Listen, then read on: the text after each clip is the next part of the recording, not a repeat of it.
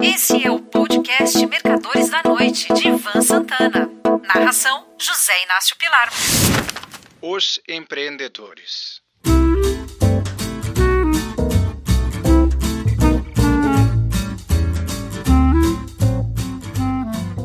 No final da década de 2000, escrevi um livro encomendado pela antiga BMF, Bolsa de Mercadorias e Futuros, ao qual dei o nome de Projeto Maratona. Trata-se de uma não ficção cujo tema é o IPO da Bolsa. Entre as dezenas de pessoas que entrevistei para elaborar esse trabalho estava um diretor de banco. Ele me disse que confiava muito no futuro do Brasil por causa do empreendedorismo da nossa gente. Pois bem, hoje vou contar a história de um empreendedor extremamente bem-sucedido. O seu nome é Rodrigo Castanheira Burchadê. Mora em Belo Horizonte. Conheço desde que nasceu uma vez que era filho de meu melhor amigo e ex-cunhado Eduardo Belisário Burchadê. A empresa do Rodrigo jamais poderá abrir o capital através de um IPO, por ser pequena. Aliás, pequena em tamanho e gigantesca em sucesso. Mas vamos à sua história.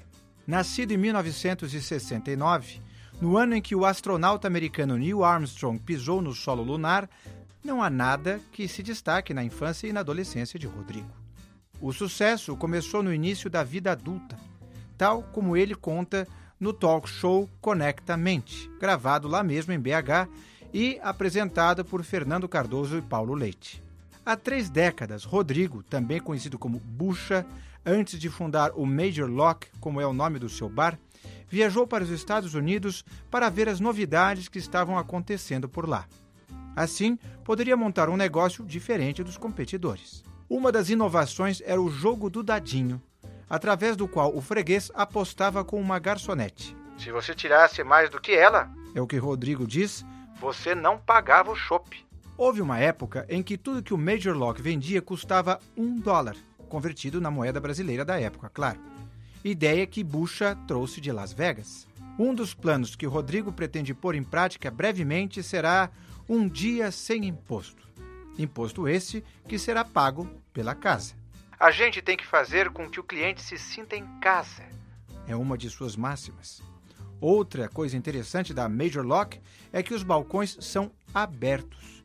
Se o cliente quiser, ele pode entrar dentro do balcão, diz Bouchadé.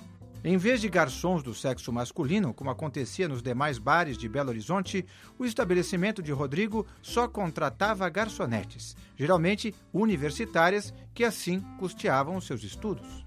O bar era tão afamado que diversas bandas tocavam lá de graça. Isso aconteceu, por exemplo, com o Skank e com J Quest. Outra novidade é a proximidade do palco, apenas um metro de distância das mesas, Assim, os frequentadores se veem perto dos artistas que se apresentam no tablado. Bucha prossegue. A casa tem quatro banheiros, uma loja de roupas, uma loja de tatuagens e duas cozinhas. Às vezes, o bar está repleto demais e fica difícil ser atendido por uma garçonete. Nessas horas, se o freguês reclama com o Rodrigo, este diz: Pô, vai lá no bar e se serve você mesmo. Depois avisa a moça para pôr na conta. A iluminação do Major Block também é diferente, de cor âmbar, nem muito escura, nem muito clara. Ou seja, não é uma boate escurinha nem um botiquim iluminado. A bebida clássica da casa é o coquetel Batman e Robin, uma mistura de vodka com energético e gelo. Com essas inovações e com esse entusiasmo, Rodrigo Castanheira Burchadê tornou-se um personagem conhecido em toda a BH. Como ele, devem ter outros milhares de empreendedores no Brasil com ideias novas. Só para me manter no ramo bar-restaurante, gostaria de lembrar duas outras casas especiais que conheci em minha vida. Um estabelecimento com apenas três ou quatro mesas, sempre lotadas na cidade de São Miguel do Araguaia, estado do Tocantins, que serve somente caranha, um peixe de rio com alface. Sim, apenas caranha e alface e o freguês sai lambendo os beiços, querendo mais. Tão saboroso é o prato. Certa ocasião, fui dar uma palestra na cidade de São Joaquim da Barra, São Paulo, ligeiramente ao norte de Ribeirão Preto. Já no local, e a caminho do evento, deparei com um restaurante extremamente simples, chamado Ponto da Picanha. Eles serviam apenas uma tábua com picanha fatiada, aipim ou mandioca, como queiram, cozido e rodelas de tomate. Nada mais do que isso. Duvido que o Nusr Est, aquele restaurante de Istambul que serve por uma fortuna carne banhada a ouro, seja melhor do que o ponto de São Joaquim. Embora os empreendedores brasileiros ao qual o banqueiro se referiu quando eu o entrevistava no final da década de 2000 fossem pessoas com possibilidades de formar cadeias de lojas ou franquias, crescendo horizontalmente por todo o país, são esses pequenos exemplos que fiz questão de apresentar nesta crônica de hoje. O Rodrigo Burchadet, assim como os proprietários dos restaurantes de São Miguel do Araguaia e São Joaquim da Barra, não estão procurando sócios.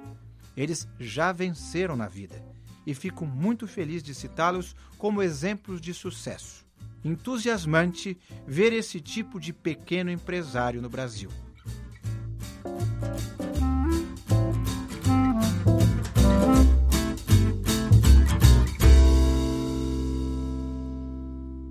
Um forte abraço.